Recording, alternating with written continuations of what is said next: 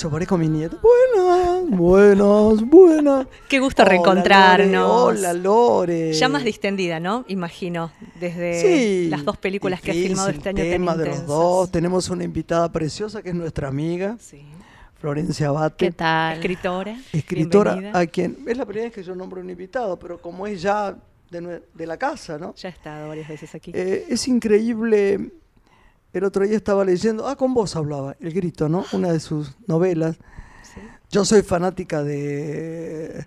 Del libro de cuentos. Antes de ¿no? hacer. eh, Felices eh, hasta que s- amanezca. Sí, no, soy fana. Los cuentos de ahí me rompieron la cabeza. Creo que son extraordinarios. Creo que escribe de una manera como Florencia, como. como. no me gusta eh, comparar, ¿no?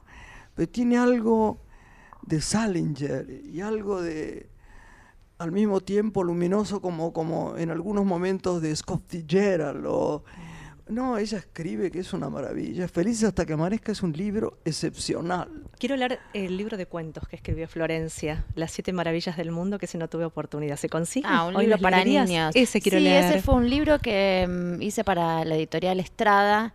Eh, es muy lindo porque cuando escribís libros para chicos, las editoriales, bueno, tienen sus arreglos con las escuelas.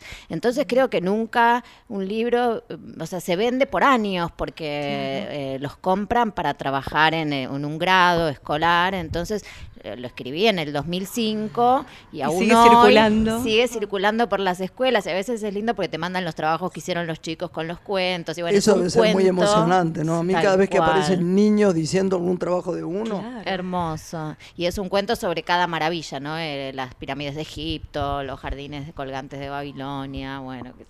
Sí, sí, fue muy una experiencia muy linda. Aunque yo no soy un especialista en literatura infantil, Te animaste al Pe- me género. animé y además porque yo valoro mucho, a veces se subestima la literatura infantil y yo creo que la literatura infantil es fundamental, es algo, o sea, se- iniciar a alguien en la lectura, ¿no? Este yo digo, por eh, eso lee también Jesús, yo quería que fuera con vos a un seminario, deberías hacer algunos Ay, seminarios. voy a hacer un taller para un curso. ¿Y, y sabés quién me, quién me inició en eso? También ¿Quién? un día que fuimos a... Y ella me empezó a mostrar todo lo que sabía, la lectura que tenía. Lorena. Lorena es fana de los libros de chicos. Ahora, por suerte, hay, eh, Hay mucha muchos grandes, muy buenos autores excelentes. Donde el ilustrador tiene tanta importancia como el autor, y eso es maravilloso también, unas ¿no? obras de arte. Este domingo tenemos la oportunidad de disfrutar, eh, último día de vacaciones, la Feria del Libro Infantil en el CCK, que ver, es ver, realmente hermosa. Bueno, hablábamos antes con Florencia de- del rescate que hacíamos de esta producción de vacaciones, ¿no? Que ha sido muy variada, muy diversa, pero ahí está la responsabilidad del adulto en filtrar lo que realmente vale la pena, sobre todo en el teatro. Porque en el teatro hay muchas obras que se, se improvisan muy rápidamente y están 15 días en cartel. Vos sabés que a mí me da mucha rabia las cosas. Mm. Mira que tengo compañeros entrañables. A veces no son exactamente lo que estoy hablando. No. Pero ese grupito de, che, hagamos algo para niños en, el vera- en, las vacaciones, en el verano o en el invierno. Bueno, hagamos, ¿qué podemos hacer? Y bueno, vos salí que haces el payaso, no sé cómo, lo que fuera. Vos haces el hada.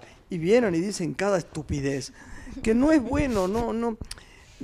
Es como burlarse de una mente enorme, profunda y maravillosa como la que es un niño, que tienen cada día más abierta la cabeza y que están sí. fantásticos. ¿Qué es esto, no? Hay como un acuerdo eh, en los últimos dos, tres años de, la crítica de no mm, criticar mal a, a las obras de teatro que no vale la pena ver para ayudar a los artistas, porque el escenario está muy complicado de la producción. Le está costando también el teatro para adultos, ¿no? No hacen funciones o tienen que darlas de baja, no llenan por la situación económica. Pero aún así, ahí hablo de la responsabilidad otra vez, ¿no? Tenemos que ser los adultos los que buscamos productos que respeten al chico en su esencia y no lo subestimen. Y nos gustó mucho con Florencia, fuimos con nuestros hijos a ver El hombre que perdió su sombra en el Teatro Nacional Cervantes, que creo que es una de las obras del año. recién que hablaba Tom y el hijo de... Sí.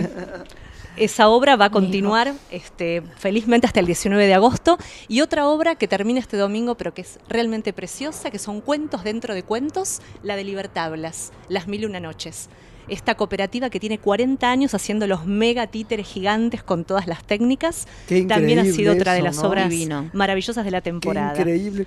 Y, y- y vos sabés que son entrañables esos espectáculos para grandes también. Claro que sí. Porque cuando yo acompañaba a Juan, que era chiquito, yo oía cada estupidez. No te juro, mira que yo lo llevaba a muchos teatros y trataba de elegir, porque sé que le hacía bien y él escuchaba. Él era muy lector, pintaba muy bien. Fíjate los años que te hablo, eh, bien grande ya. Pero yo no puedo creer las cosas que oía. En cambio hay un teatro ahora que- que- para niños que uno acompaña y es una gloria. Sí, realmente es así. Hay muestras también muy lindas en los museos durante todo el año y hay una que va a continuar en la Usina del Arte sobre Frida Kahlo. Está todo recreado Ay, en miniatura. lindo, Poder entrar lindo. a la casa de Frida Kahlo, ver sus autorretratos, que los chicos se cuestionen ¿no? sobre el Kahlo, arte. Fue uno de los paseos Más lindos. que nunca dejo de hacer cuando eh, voy a Ciudad de México. Mira. Esa casa violeta, ¿no? Ese colorido, Hermoso. esos árboles, La ese casa de Trotsky sitio. también es muy linda. Ay, Ella qué arrastrando linda. una vida tan especial, ¿no? Ahí con el dolor de su pierna, sin dolor, pero con una conciencia de Muy profundo ese muy personaje. profunda de Sí, todo, ¿no? sí. Sí, sí, la verdad que sí. Y aprovechar, decía, durante el año, los museos donde hay muchísima actividad para los chicos, más allá de este tiempo pleno de 15 días de vacaciones de invierno, ¿no? Buscar durante el año, porque hay la verdad que muchísima propuesta en la ciudad, hasta incluso gratuita, que la verdad vale la pena disfrutar. ¿Vos viste teatro de grandes este tiempo también? Para este grandes, tiempo digo, no tuve de que grandes. ver muchos musicales, creo que de los musicales eh, Sunset Boulevard tuvo un crecimiento muy interesante eh, desde Yo se su lo debo dirección. todavía porque a través de las dos películas con lo que yo quiero a Tolcachir, Ay, lo que has estado trabajando no he estado tiene trabajando. nombre. Quiero pedirles perdón a los compañeros porque prometí a, a tantos ir, esto parece, suena, no es porque agregue nada que vaya yo, sino simplemente porque me quieren y me invitan. El otro día a el otro día, los voy diciendo disculpen, disculpen. Eriquita, como le digo yo, Erika Rivas, que parece que el espectáculo de ella es una maravilla. Eh, me, da, tengo que ir, pero no arranco del profundo cansancio. De verdad, el, cuerpo pasa tus- sus facturas, ¿viste? De verdad, eso yo lo creo. Y es un, es un temón el- el tema de... Llega la tarde y se me van las ganas, me dan ganas de meterme en cama o comer rápidamente o Bueno, cosar con lo importante son las dos grandes películas Ah, Que que se vendrán. van a estrenar. Claro, no lo sé, ahora se estrena ya eh, La Quietud. La quietud, la de Trapero, que es la primera, ¿no? Que, La que estuviste Quietud, rodando la- a principios la de año. Trapero y el año que viene la de Campanela. Pero debo decir que con esta manera de filmar, aunque sé que son dos directores que para mí han sido importantísimos, porque yo nunca había filmado siendo amiga como soy de Trapero, ni con Martina, que había quedado en filmar con ella siempre. Y Campanella era una dicha para mí trabajar con él, porque tiene un modo diferente de trabajar y hacía mucho que él no hacía cine. Pero hay un tema con la salud ¿no? y el cuerpo y el esfuerzo, ¿no? porque trabajar con dos grados bajo cero, con ropa de verano, en invierno es un tema. Pero vos sabés que yo creo que en el Dios que cada uno crea está presente. Porque yo no sé con cuatro neumopatías agudas cómo yo resistí. Sí, sí, sí. Yo todas las noches pensaba, y ahora voy a tener fiebre. Viste que hay algo que te da. Y bueno, to- toso mucho de noche. Me sostuve, me sostuve, mira.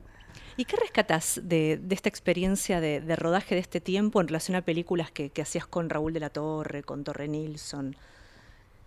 Vos decís qué diferencia hay. En los modos de producción, ¿no? Para No, el yo te actor. cuento ¿no? algo que capaz que se enojan mis dires nuevos, ¿no? Los últimos que he tenido, pero que es verdad. Hasta hace un tiempo decíamos to shoot, filmar, ¿no? Mis películas americanas decían, bueno, vamos a shooting, vamos a la shooting, vamos a filmar acá, fuera. Ahora se dice grabar. Detesto que se diga grabar. Nosotros filmamos, pero ahora grabamos. Como en la, televisión, claro. no usamos material fílmico. Y eso lo hace muy grave, porque antes había que terminarlo a mano, porque que toda la carne estaba puesta en el asador en el momento de hacer tu toma, porque no son más de dos o tres tomas.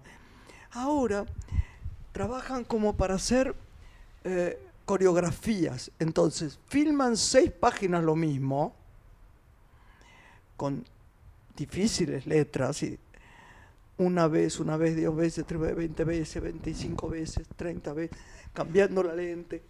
Es imposible. Lo lamento decirlo, después saldrán glorias.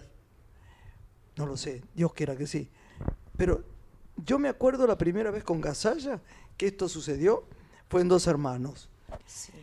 Y mi dire, Daniel Burman se enamoró de eso, porque eso veía todo. Entonces, si no le gustaba un poquito el aire que había de este lado la toma, hacíamos otra. ¿Cuál será mejor? No lo sé. A mí este cine me cansa. Y estoy feliz de haber trabajado en Regreso Triunfal y en, eh, en La Quietud. Pero me cansó como nada en la vida. Y mira que soy resistente. Es una bendición, muchas gracias. Somos todos iguales, todos trabajamos de la misma manera, con la misma pasión.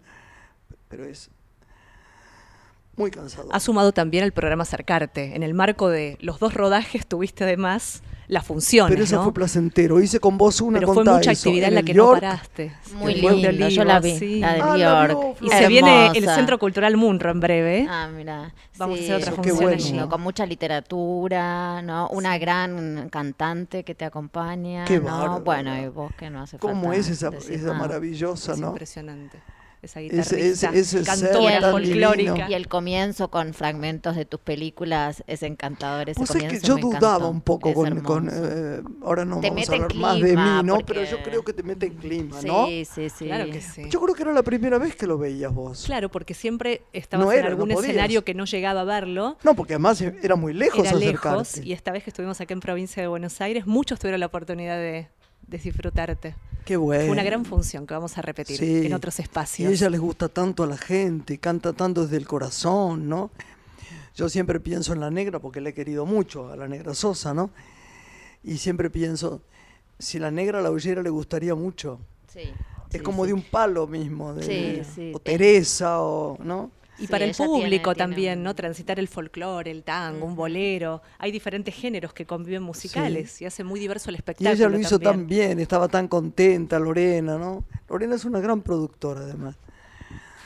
Experiencia. hablemos un poco de literatura. Sí. Hablemos, estábamos hablando del grito. Del grito de Florencia. Y el grito de Florencia.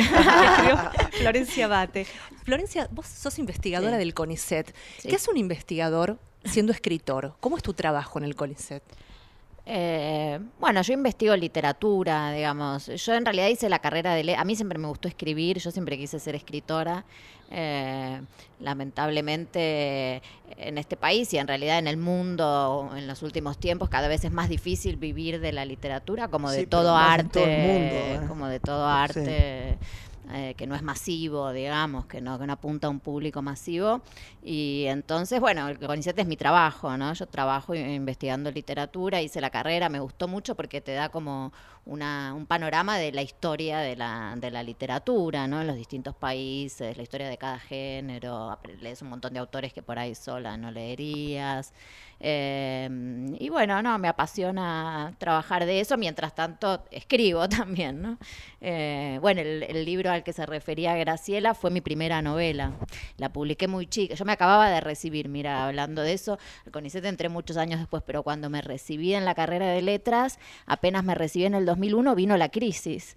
Entonces era como el peor momento del mundo para recibirte. Yo ya venía, Claro. claro, es como, te recibís y todo se venía abajo, ¿no? Y yo ya... ¡Qué momento! Espantoso, yo tenía 25, ¿no?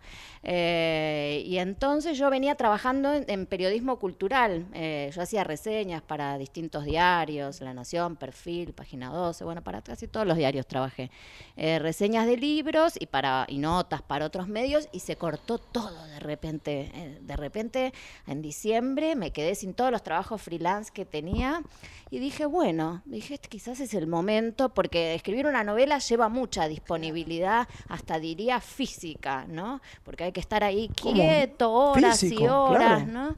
Eh, Hay que poner el cuerpo realmente para escribir una novela. Y yo siempre estaba entre que estaba cursando, trabajando y qué sé yo, no tenía ese tiempo. Y dije, bueno, ahora que me quedé sin trabajo, me recibí, voy a aprovechar todo este verano, que era el verano del 2002, para escribir una novela.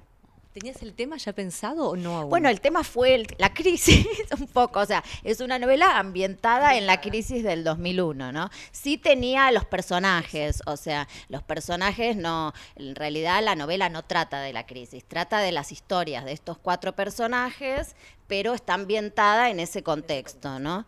Eh, entonces sí, lo que venía, un- el, el primer narrador es un narrador de mi generación, un poco yo fui como joven en los años 90, entonces eh, es un chico bien como producto de, de los años 90, el primer narrador. Eh, después hay, hay otro que es como un narrador setentista, vamos a decir, que también para nosotros fue todo un tema, los chicos que los que quienes fuimos jóvenes en los años 90, los años 70, siempre fueron como algo, porque por un lado era la, la generación de nuestros padres, ¿no? Yo nací en el seguro. 77, y por otro lado esos años tan turbulentos, ¿no? La dictadura, entonces... Ni me digas. Eh, entonces los militantes. Entonces, bueno, eh, uno de los narradores es un militante de los 70 que creo que ahí yo elaboré también muchas cosas que tienen que ver con esta generación, que es la de hijos de desaparecidos también, ¿no? La mía. Este, y, mm, y bueno, y después hay otro personaje femenino que es una escultora, que ahí es un poco como la mirada del artista, ¿no? Este, la que, lo que introduce ella. Eh, y después hay un personaje que fue un desafío hacerlo porque es un, es un personaje que es un gay como de 60 años, ¿no? Y entonces era como difícil para mí, como están todos narrados en primera persona, eh, el desafío es encontrar la voz, ¿no? Para cada personaje. Entonces, para eso hay que escuchar muy bien a tus a tus posibles referentes de, de eso que estás narrando, ¿no? Un libro que inició su camino con elogiosas críticas, ¿no? Y no se detuvo y te permitió después dar el salto para continuar el camino de la escritura. Sí, la verdad que fue el libro que más le estoy agradecida porque... sí, Pero ¿cuál es, si yo te preguntara, a Sí. Mm. mí siempre me lo dicen con las películas, ¿no? Y se torna difícil porque hay distintos sentimientos con los distintos films, ¿no? Una me gusta porque era pianista, la otra por la sensibilidad, la otra porque fue tan divino en Cannes, la otra... por- ¿Qué libro tuyo amas más? Bueno, amar, o sea, yo siempre que me piden recomendar uno, o sea, por ejemplo, ahora recomendaría Felices hasta que amanezca porque es el último, mi libro de cuentos, porque ¿Solo bueno, por eso? no, no, porque uno se es donde por ejemplo, yo ahora me identifico con ese libro, pero también yo ya ahora soy una persona adulta que siento ya mi, per- mi, digamos, mi personalidad, o sea, siento que hay algo muy mío ahí, ¿no? Y el grito lo escribí cuando tenía 25 años. Ahora, como amar, al grito lo amo mucho, quizá más que a este, porque fue esas cosas inesperadas, como cuando nos conocimos nosotras, cosas, cosas inesperadas que de repente te traen, o sea, yo en ese momento no había muchas editoriales pequeñas como ahora, editoriales independientes buenas, era como que había dos o tres multinacionales que era muy difícil acceder y después pequeñas editoriales que te tenías que pagar tu edición. Y yo era muy joven y llevé mi editorial a una de estas grandes. Y me dijeron que sí, digamos. Entonces ya eso para mí era como, No, wow, jugar en primeras ligas a los 25, ¿no? ¿Qué año era ese? Eh, yo la llevé en el 2003. Este, Dios mío, qué año es eso. Yo me acuerdo que el 2001 fue cuando pasó todo esto, lo que es la templanza, ¿no? O algo que Dios te da. Y me quedé sin un peso. Se fue, todo el mundo le devolvieron la plata de los bancos en general. A mí no. Ah, qué horror. Todo se fue ahí. No, bueno, tenía mi casa, pero digo, eh, Fue es muy impresionante. fuerte. Y vos sabés que no me- no fue feo y triste, pero no tan dramático. Lo, lo atravesé bien. Qué hermoso que digas. Raro eso, ¿no? Eh, es bueno eso. La templanza es una cosa Y vos al revés, ¿ves? Te vino algo bueno inmediatamente. Sí, además es un libro que se ha reeditado muchas veces, que esa es un poco en la- en las- para las personas que amamos realmente la literatura es como una prueba de fuego, porque los libros que se editan ahora, las grandes editoriales que no duran nada, que tienen un boom dos meses, pero después, tres años después ya nadie se acuerda del libro, ¿no? Eso es un poco lo que, criti- no sé, recién cuando lo oía a Graciela hablar del cine de ahora y del cine de antes, eso también en la industria editorial cambió un montón. Ahora los libros los dejan dos meses en las librerías y después los reciclan, si quedó algo lo reciclan para que sea papel, o sea, es como... Yo no puedo Las- creer que no reediten ¿Viste? tantos No- libros maravillosos, pero indispensables, además de la literatura, ¿no? Tal cual. No estoy hablando de... Estaba buscando poesía francesa moderna, porque quiero, en 1860, y 60, quería encontrar a Andrés Pire, que era un... un, uh, un, uh, no, no, eh, no era un poeta, era un uh, escritor como de, no como de sociales, como, como un, ay, no me sale ahora la palabra, bueno, em, un gran periodista que escribía poemas y, y nunca más poesía francesa moderna, no es difícil que se reedite. Años de años buscándolo y nunca más, ni un viejo libro donde fuera. Me dicen por ahí, tenés que llamar a, no sé qué, libre, ¿cómo es esto? Donde los buscan los libros. Entonces, eh, Depósito. sí, en los lugares donde venden vi- Ah, libros viejos. usados, sí, sí. Sí. Mira. ¿Cuál? Sí. Antigüedades no, pero se llama otra cosa que vos podés ver el libro, li- no sé. Ujú. Pero ahí salió el cuchillo el otro día porque, porque mirá que no era difícil encontrar esta mujer, ¿no? Este, que escribe novelas policiales, de, que es la mejor en novelas Sí, policiales. Highsmith, Sí, claro. Y, y no, no lo encontramos y Claudia Medic lo encontró en una de No, esas. lo de las reediciones. Bueno, vos que me preguntabas lo de CONICET. Yo en CONICET en parte investigo, por ejemplo, eh, no sé, Libertad de Mitrópolos es una autora argentina que yo investigo en CONICET y su obra a veces, a investigo cosas que a veces tengo que ir a rastrear o comunicarme con familiares de los escritores para rastrear los libros. ¿Proponés vos los Afortunadamente, temas para investigar sí, o el CONICET sí. te No, no, no, propone yo los propongo. qué es lo que necesita? Eh, afortunadamente, por ejemplo, de ella, Ricardo Piglia, gran escritora a quien extrañamos muchísimo porque era una persona muy querida, muy querida. Eh, él, por ejemplo, reeditó Río de las Congojas, que es la mejor novela de Libertad de Mitrópolis, en una colección que dirigía él en el Fondo de Cultura Económica, que es una de las mejores editoriales de literatura desde eh, de los tiempos inmemoriales, ¿no? ¿Y Juan José Saar fue parte de tu doctorado también? ¿De tu Juan tesis? José Saer, sí, fue parte de mi doctorado. sí. Después nos contás qué te Dale. interesa de su pensamiento. Sí, ya, ya volvemos Vamos y además a- vamos a ir un poco a la con pausa poesía eh, también. Acá Sí. trajo una cosa preciosa de Oliverio Girondo. Ahí volvemos.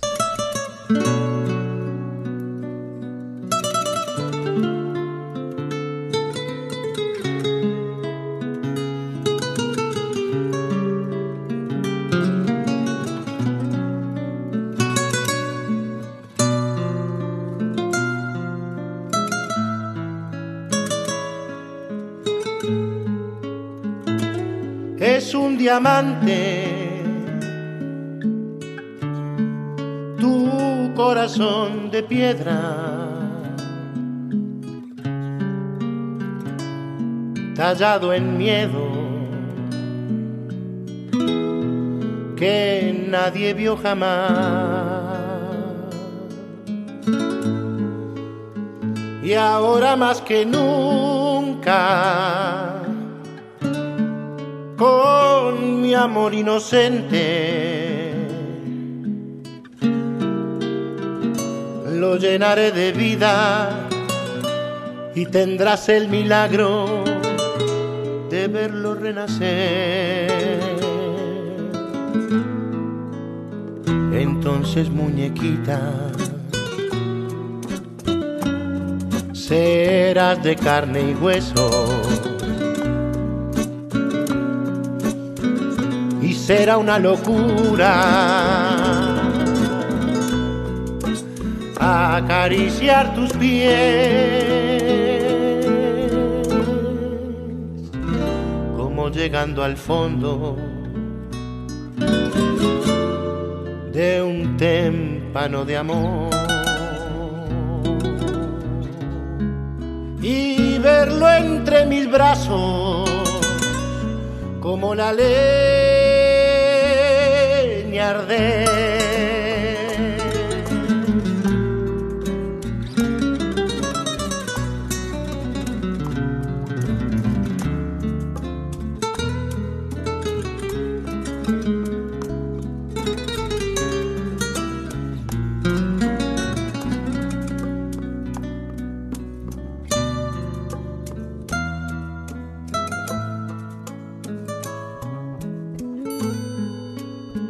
Y ahora más que nunca,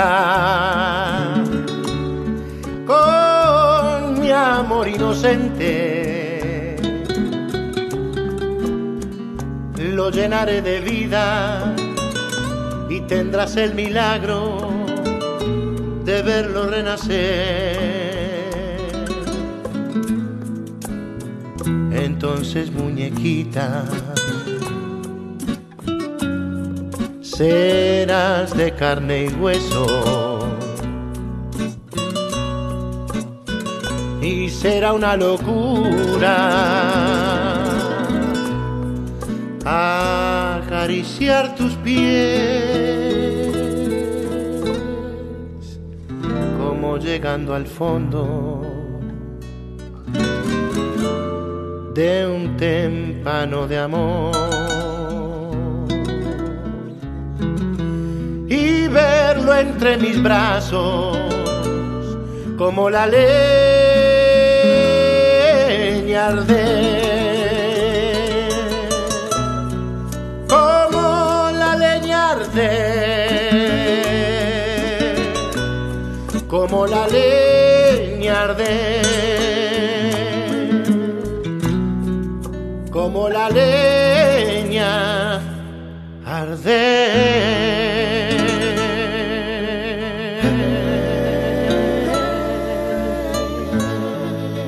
Una mujer. Hasta las 14.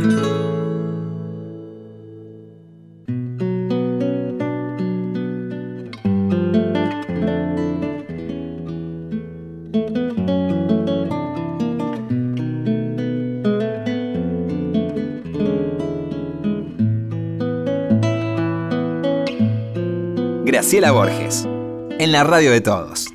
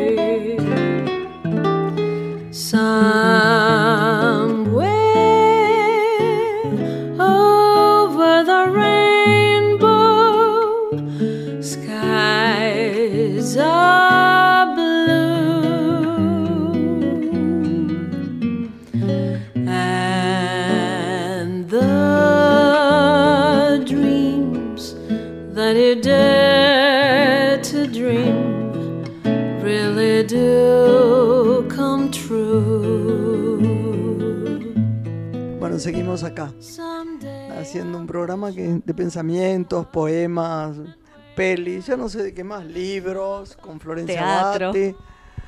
Con mi sobria acá presente. Y estábamos pensando en Oliverio Girondo, ¿no? En su poesía y en algunas propuestas artísticas que se pueden vincular con la literatura. Porque hay un unipersonal muy lindo en Buenos Aires que se llama Oliverio, que lo interpreta Ulises Puigros y es una... ¿Quién? este, ¿Quién lo hace? Ulises Puigros. Es un Ah, actor sí. del teatro independiente, hace Sí, una comedia dramática verdad. Basada en, en la vida de Oliverio y su poesía con toques de, de absurdo en el teatro de la comedia. Pero en paralelo hay una mm, este, hermosa escultura hecha en papel maché, la famosa Espantapájaros, cuando Oliverio en el año 32 saca este libro, que se puede ver en el Museo de la Ciudad, ahí en Alcina y Defensa. ¿Vieron dónde está la mm, farmacia más antigua de Buenos Aires, que se llamaba La Estrella? Del año Ay, tengo que 1895, ir porque ¿te acordás? adoro la farmacia. La única cosa que me gusta ir Bueno, es a la farmacia. Yo te entiendo tanto. Yo, Arriba por de la ejemplo, farmacia no me está el gustan Museo de la las florerías, Ciudad. no me gustan los bombones, nada, nada, nada.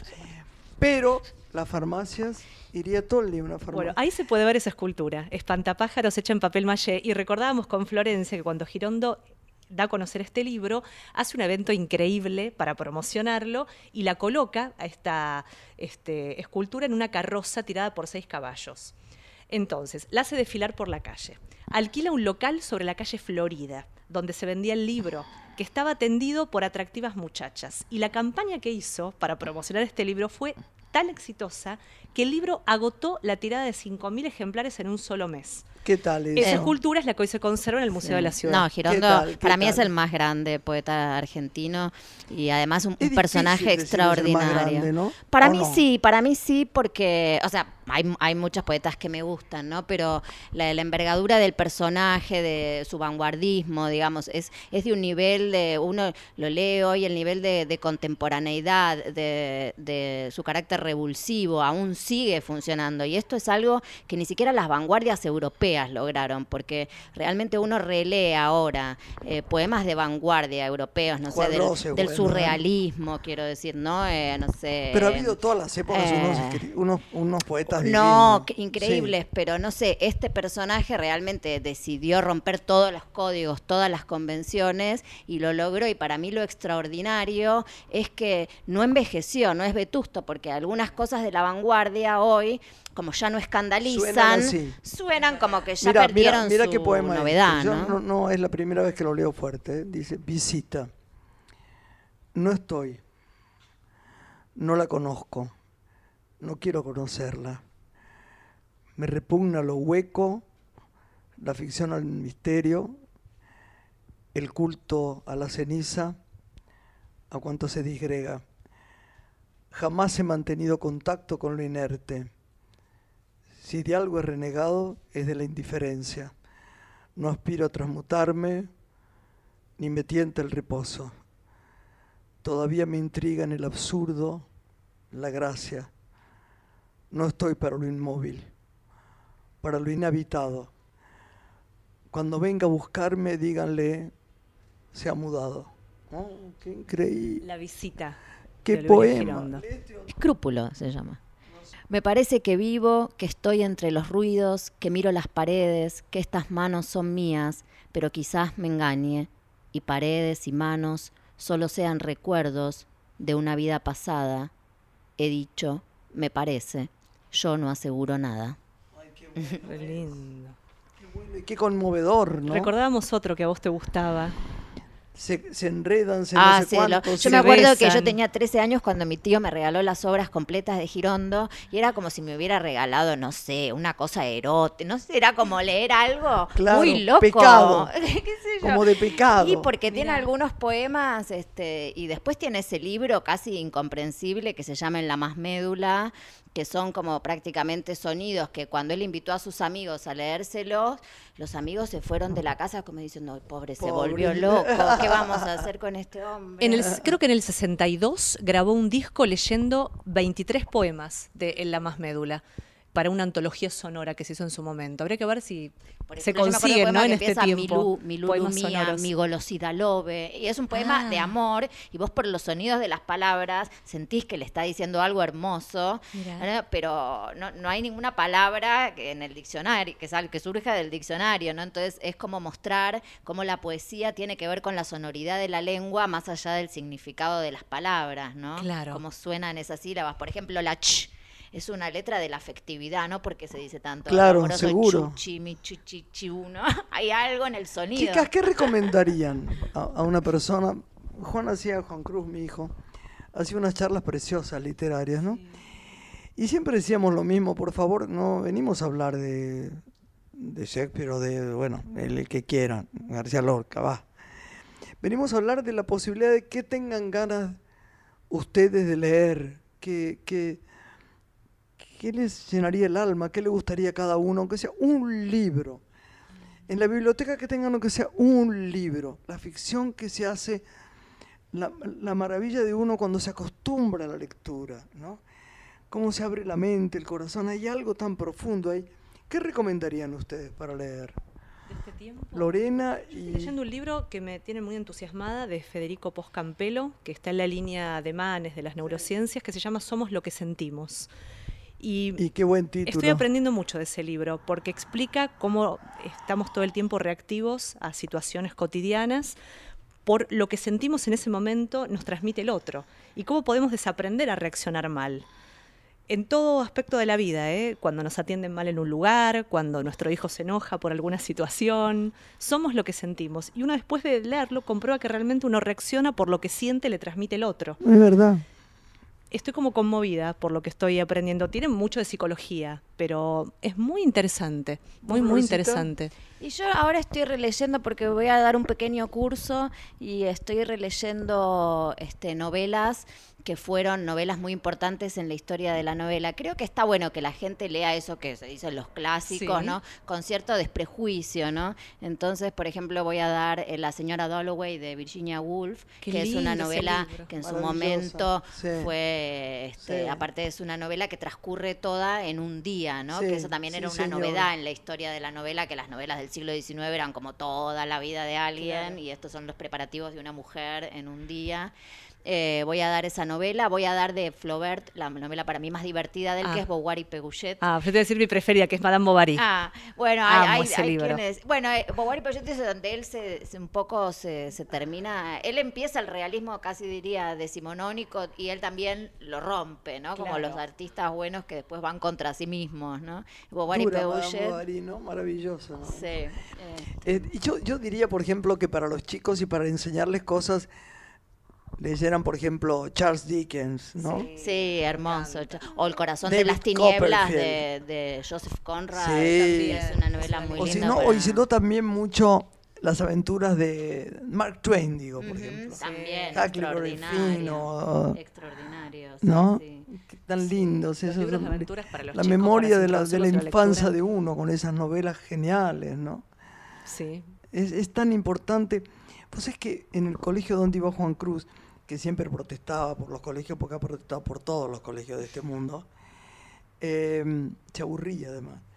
Eh, hicieron una cosa que me pareció fantástica. Le daban no sé qué beneficio al que más leyera. Entonces todos empezaron a leer. Fue bueno. Ah, No fue a pedido, no fue por de corazón, pero fue un hábito. Y fue extraordinario, porque leían mucho después los chicos. Sí, el hábito es muy importante. Y además en esta época, yo creo, no sé, que leer tiene algo que te centra, porque es como que tenés que estar también concentrado en vos mismo, ¿no? Por, por el- todo el esfuerzo lo haces vos, el sentido se lo das vos, la lentitud de la tarea, que también en este mundo como de dispersión que vivimos con las Tan telecomunicaciones, con las redes, qué sé yo, a mí lo que me pasa es que de repente hay una semana que no puedo leer y me siento como descentrada, no sé, como... No, es que como uno no puede dormirse sin leer, aunque sea, aunque te esté durmiendo. A mí me pasa a mí. Cinco páginas, pero las necesito. Sí, sí. Pero vos fíjate qué curioso, según la atmósfera del libro, mira que yo soy lectora, ¿eh? hay momentos que lo dejo. Por ejemplo, hubo un momento dado que los japoneses ll- llegaron como a angustiarme, no, no sé cómo explicarte, ¿no? Me gusta mucho Novelas Kawabata. que me encantan, ¿eh? Eh, qué sé yo, Mil grullas. Y me, vol- me costaba volver a... a- Son intensos los japoneses. son intensos, son intensos hasta en la pequeña palabra. Digamos que tenemos un amigo que vino acá hace poco, eh, Lila, la novela, digamos que es una crónica policial. Es interesante para los que le gustan las crónicas La de policiales. Gonzalo Unamuno. De Gonzalo Unamuno. ¿Lo leíste? No llegué a leerlo. Ah, no sabés aún. qué bien escrito está. Es un tema policial, eh, de un psicópata. Un. No es una novela mm, eh, de criterio estético literario nada más, sino, ¿no? No, muy interesante. Sí, es que muy interesante y está ¿no? Y muy me bien. sorprendió que ya salió el libro de Edgardo Castro, que el otro día me enteré de la la noche, a la presentación Sí, sí, del yo la acompañé. Sebastián Basualdo, que tiene sus libros que hay que leer también. Sí. Que creo que lo editan ahora en... En MC, ¿no? Donde, donde yo No, no, pero en publiqué. México también. Ah, en México. En. México. Creo que en Colombia estuvo él en una presentación o lo presentaron hace muy poco, uno de los últimos libros de Sebastián. ¿Quién lo presentó? Una editorial en Colombia. Ah, sí, ¿no? sí, sí. Él no fue, creo. No, no pudo pero, viajar.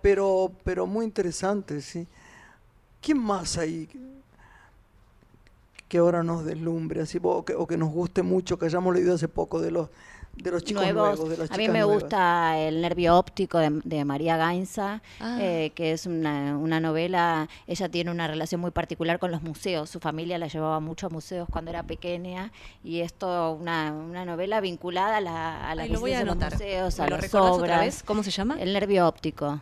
Este, buen título. Sí, muy lindo libro ese. Eh, lo había publicado una editorial pequeña y ahora se lo, lo- se lo reeditó Anagrama. Para niños también, digamos que Silvia, mm, eh, nuestra amiga mm, eh, Arasi, Ah. hizo unos libros muy lindos. el, eh, lo de los cubiertos, este, ¿cómo se llamaba? Sí, sí, ahora, ahora me voy a acordar yo. Este, que es eh, en verso también, y, y otro, el niño que no, usa, que, que no usaba palabras, algo por el estilo. Ay, me quiero acordar, queremos ponderarla y al final me olvido el título. ¿Y revistas Pero son muy interesantes. Fíjense, Silvia Arasi y van a ver Y ahí qué lo ella, googleamos. Me preguntaba Florencia alguna revista literaria que puedas sugerirnos en este tiempo. Bueno, es un momento de, hay que decir que es un momento de, de crisis del periodismo en, en- en papel, así también de las revistas, ¿no? En, en general. Sí. La Eh, hay un- Balandra está es viendo una un cambio de, claro, La Balandra es una revista hermosa. Está viendo como un cambio de paradigma. Bueno, La Balandra sí, que la dirige Alejandra Laurencich, que es una persona que quiero mucho. Eh, y no, y después cada hay, hay muchas revistas virtuales, por ejemplo, Espacio Murena, eh, mm, Morena era el marido de, de Sara. claro, de Sara. Tienen que volver a leer. El otro día le regalé a Juan Cruz los Un galgos. los escritor galgos. muy extraño también, Murena, muy interesante. Mara- sí, muy extraño. Pero qué bien. Ella, es ella era maravillosa. Es muy eh. loca, ella era Muy. genial, una viajera. El mejor otro día la reportaje de mi vida me lo hizo ella. ¿En serio? Para una tapa de revista y cuatro páginas dentro y no la encuentro dónde está. Y no me acuerdo cómo se llama la revista. Hablamos mucho de, de, la, de la huida en el caso de ella, cómo ella siempre estaba escapando de su, no sé, de su pertenencia social, ¿no? Para poder eh, encontrar más libertad, ¿no? qué joven Después- murió, Sara, era tan Y una, linda, una muerte rarísima. No saben lo linda. Porque que- ella era asmática y murió en un ataque de, de asma, que es una cosa muy rara. Pero ella estaba mal, porque parece que eh, después de la muerte de Murena ella sentía que no, no podía estar en Buenos Aires, la, la deprimía mucho, entonces empezó a viajar y ahí se, se compilaron hace poco un montón de textos que ella publicaba en el diario La Nación, que eran de sus viajes. Sí, señor. Porque ella vivió en un montón de países, sobre todo en Italia, pero viajó por muchos lados. Pero ella, en realidad, más que viaje, era una huida desesperada porque no podía estar en, en Argentina. Sí, señor. Y, Y, cuando lo viene acá. mucho a Morena. Ella amaba a Morena. Claro, sí. y cuando viene acá, fíjate que muere de ese ataque de asma en una de sus visitas a Argentina. Estaba casada primero con Luis Pico Estrada. Sí, sí, señor. Sí. Pero hay tanta gente Y maravillosa. el libro que ese dice. Juaz, el libro dice Juaz, una novela de ella, es una cosa extrañísima, narrada por un chamán. Sí, sí. Este, Una, sí. una muy original, la obra de Y Sara su, y su hermana era un ser muy especial. Ah, sí. Marta. No sabía. linda. Sí. Y había un, uno, eh, los cuentos míos son, eh, en México había uno de los grandes directores, actores además, de los grandes directores de fotografía, que se llamaba El Indio Fernández. Era famosísimo. Uno que cerró calles porque el presidente de la República le dio las calles. ¿Viste lo que son? Y eh, fresco de Diego de Rivera en las paredes, y los quisieron venir a tirar. Él mató a ocho que habían venido a romper en las paredes. No sé, un lío y estaba enamorado de Marta Gallardo, la, la hermana de Sara. Y entonces cuando me veía a mí decía, Argentina, cuando escucho tu nombre tiemblo de espanto y de amor, porque la había de, él, ella lo había dejado. Y él no se repuso nunca de eso, de, de. Marta, sí, tiemblo de espanto y de amor, ¿viste? tan intenso como son los mexicanos. Hay un- una obra de teatro que, que rescato de, de esta producción de, de Vacaciones de Invierno, bellísima, vinculada a los libros. Se llama Chiribitiles, concierto literario, que la hizo el grupo Valor Vereda y recuperó los cuentos que los canillitas, chiribitiles, tiraban Ajá. bajo puerta en los años 60 para que los chicos al despertar los encontraran con el diario. Ah, qué lindo. Eudeva los rescata después de 40 años y este grupo Valor Vereda, musical, en el Teatro Chacarinen hizo esta temporada No el creer. concierto de canciones de esos cuentos. Leían cuentos y cantaban las canciones. Mirá vos. bueno. Conmovedor. Hicieron cuatro o cinco funciones que ojalá retomen, porque había muchos escritores con sus hijos yendo a ver el espectáculo, conmovidos de haber leído cuando eran chicos esos cuentos, chiribitiles. Infantiles. Mirá que yo no los recordaba, pero me acuerdo que mi abuela hablaba en algún momento de, de esos cuentos que los canillitas tiraban, ¿no? Que se perdieron esas tradiciones tan lindas que, que hoy también por un tema económico no se pueden hacer, ¿no? Que sería lindo recuperar. Increíble, increíble. ¿Y qué? Y, por ejemplo, ¿ven tele? Poca, Pocas. confieso. ¿Qué pasa con este fenómeno de lo de Luis Miguel? Que está todo el mundo hablando de la, de la miniserie. o De... Que muchos ya la han concluido y no han quedado muy contentos con el final. Parece. ¿No estaban contentos? Parece No que fue muy nada. interesante cada, cada capítulo, pero el final un poco desconcertante, ¿no? Para los que se apasionaron con Ah, terminó? todo el ciclo. Sí. Sí. Con Igual razón lo podés ver en alguien me dijo, ¿querés bajarlo? Y yo dije, ¿bajarlo de dónde? No, lo podés ver en Netflix. Sí, ya lo podés ver en Netflix. Sí, lo que pasa es que no muchos seguían eso, no- no- cada no sé estreno, ¿A qué ¿no? se referían? ¿eh? Que muchos seguían el día a día del estreno de cada capítulo. Ahora lo podés ver completo en Netflix. Terminó hace poco tiempo. Vos sabés que no tengo Netflix y creo que todo el mundo dice que es una maravilla Netflix, que tiene una... A mí que me... Algunos... Y estás este, en Netflix. ¿Eh? Y es- Vos estás. Yo estoy Ay, también, sí. sí. No sé cómo estoy, pero estoy. Ah, nunca como tan vieja con estas películas. Ay, cómo me he reído. Vos es que yo indagué en, las, en, en la quietud. Yo intenté... ¿Qué pasó? No, no, No, no. yo intenté en la quietud Sí. este, decirle a Trapero que me ayudara, como esos personajes que hace de pronto Meryl Streep, que se pone vieja, vieja, vieja, vieja, vieja, vieja, vieja, ¿viste? Y de pronto hace uno de 50, 60 o 35, eh, mamá mía o qué sé yo qué. Bueno, y yo estaba contenta. Y él después me dijo, postproducción, te voy a agregar algún, alguna arruguita más, ¿viste? Unas pocas cosas que tengo, está bien la piel, ¿no? Ay, chicas, cuando vi la privada y me vi la cara, em, cherché la femme, como dice, casi me pongo a llorar a gritos. No me importó porque me divirtió eso. Pero dije, Dios mío, qué horror. Y me dijeron, yo te dije, me dijo una que había visto cuando se lo estaba filmando, yo te dije que estabas así de fea y de vieja. Muy En la real. película, me encantó eso. Te, apoya mucho estar como el personaje te lo pide, claro. ¿no? Claro. Pero hay que ser valiente, porque yo además nunca vi ni una escena. Entonces lo hice tranquila. ¿No viste el tráiler tampoco que ya se está No, pero difundiendo? digo, yo nunca vi mientras filmaba. Ah, mientras filmabas. Y en esta también hago lo mismo. Entonces digo, basta, la próxima hago una de 18 que no sé, Por me supuesto. Lo que Me corresponde. animado. ¿Y qué te Una sucedió con lo que ahora viste? Con el tráiler, con los avances que has podido ver. ¿Qué, me- ¿Qué, me te pasó? sucedió a vos, claro? Yo no pude creerlo como era yo, de espantoso. Pero la película me ¿Te resultó gusta? muy ¿Te gusta interesante. Sí, muy interesante. Trapero es muy interesante. Hay gente que tiene jerarquía, ¿viste? que no, no. sí.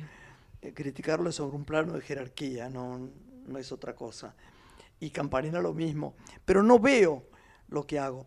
Porque si veo, sé que me condiciona. Mm. Antes yo veía más, eh, no- normalmente, ¿no? Cuando la- el otro día Susana Jiménez me dice, pero Gracie, ¿cómo hicieron para verte? Porque le mandé una foto. Pero de viejita, Gracie, anda a ser de viejita. Porque a ella no le gusta la idea de, de aparecer en cine, que se le vean arrugas o lo que fuera, ¿no? Que no, de hecho no tiene, pero, va, no sé, creo que no. Pero digo, hay cámaras que te toman divino. Sí. Todo es un problema de luz. Si te ponen una luz terrible, a un niñito de dos años se le ve una marca Claro. como si tuviera una arruga. ¿viste? Sí, sí, sí. Es problemático eso. Ay, qué, Qué ganas de ver las películas. Y yo digo, no, no, le dije a las chicas, el día del estreno no me quedo sentada. Ah, qué poco valiente. Bueno, Ay, en ay, Sager ay. también lo citábamos en el bloque anterior porque fue el elegido por, por Florencia Abate para, para su tesis, ¿no? Y me preguntaba por qué, qué, qué tiene para enseñarnos este gran Y autor. bueno, Saer, Saer era un artista, ¿no? Yo creo que creo mucho en la, en la idea de artista, ¿no? O sea, como que en las distintas disciplinas hay gente que, que es un muy buen profesional, ¿no? que tiene un... Pero también están los artistas, ¿no? Sí, Por ejemplo, Graciela artistas. es un artista, Leonardo Fabio es un artista, ¿no? Es un tipo que está como... Leonardo Fabio, sí, sin duda. Y Y, Saer era un artista, ¿no? Y, eh, y el artista es muy particular. Primero porque es muy particular su personalidad, porque realmente es alguien que está más allá de la pequeñez, de no sé, eso que va a conseguir con la novela. Si, si yo me acuerdo que la primera vez que lo entrevisté, ¿De quién- de quién este?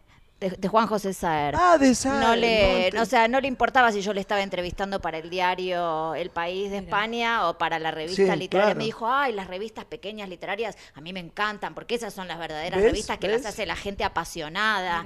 El tipo le interesaba más, que, que- o sea, lo que le importaba era que vos hubieras leído sus libros. este y, y entonces te enseñan mucho, ¿no? Porque te enseñan realmente lo que es el amor por un determinado arte, esa pasión, ¿no? Y por otro lado, bueno, de hecho, yo publiqué el grito un poco porque me- me- mi fanatismo, eh, yo me colaba en una cena, yo siempre lo, lo entrevistaba cuando venía y me colaba en unas cenas que se hacían en la boutique del libro de San Isidro, a Saer le encantaban los asados, se le hacía un asado y él chupaba vino, qué sé yo, se tomaba una pastillita y te decía, con esto ya está el colesterol, está pobre, se murió joven. Eh, ¿Se y murió entonces, joven? se murió bastante joven, 60 y algo. Y ahí, bueno, conocí al editor de Saer, que para mí era, oh, el editor de Saer, el editor de Saer, que editaba por MC. Y me hice amiga del editor de Saer, y así fue que le llevé el grito. Y para mí lo mejor era que me iba a editar el editor de Saer, ¿no? O sea, no, pero era un verdadero, Alberto Díaz, eh, un editor de los que ya no existen, un tipo grande con el que hablabas de literatura. Hermoso. Bueno, fue eh, linda esta charla. Yo seguiría horas hablando de esto. Me encantan estas charlas en Petit Comité, ¿no? Deberíamos hacerlas seguidas, con alguien también que, que invoquemos mágicamente y que venga a contarnos cosas. Ah, También a Lorenita le gusta eso Me mucho, ¿no? encanta. ¿Cómo va Uno tu siempre programa? aprende. ¿Cómo va tu programa en otra radio colega? Muy bien, transitando sus 15 años. Ojalá podamos seguir sosteniéndolo. Ojalá. Ojalá. Es difícil sostener muchas cosas est- estos tiempos, ¿no? Sobre todo, pero bueno, qué sé yo. Sí. Siempre está la posibilidad como esta de Radio Nacional y tal. Que, digamos, la, la verdad llega esa frase, de- cuando decíamos con el chiquito hace muchos años, ¿te acordás, chiqui? Llega a los confines de la patria. Sí, Y es claro verdad. que sí. Bueno, gracias. Gracias, Flor. No dejen de leer el. Y mi favorito, que es Felices hasta Felices que hasta que amanezca. Gracias, Lore. Gracias. Preciosa. Un Nos beso, despedimos. chicos. Adiós, adiós. Una mujer se ha perdido. Conocer el delirio y el polvo. Se ha perdido esta bella locura, su breve cintura debajo de mí. Se ha perdido mi forma de amar. Se ha perdido mi huella en su mar. Veo una luz que vacila y promete dejarnos a oscuras. Veo un perro ladrando a la luna con otra figura que recuerda a mí. Veo más, veo que no me halló. Veo más, veo que se perdió. La cobardía es asunto de los hombres, no de los amantes. Los amores cobardes no llegan a amores, ni a historias se quedan allí. Ni el recuerdo los puede salvar, ni el mejor orador conjugar. Una mujer innombrable huye como una gaviota y yo rápido seco mis botas, blasfemo una nota y apago el reloj. Que me tenga cuidado el amor, que le puedo cantar su canción. Una mujer con sombrero, como un cuadro del viejo Chagall, corrompiéndose al centro del miedo y yo, que no soy bueno, me puse a llorar. Pero entonces lloraba por mí y ahora lloro por verla morir. Pero entonces lloraba por mí y ahora lloro por verla morir.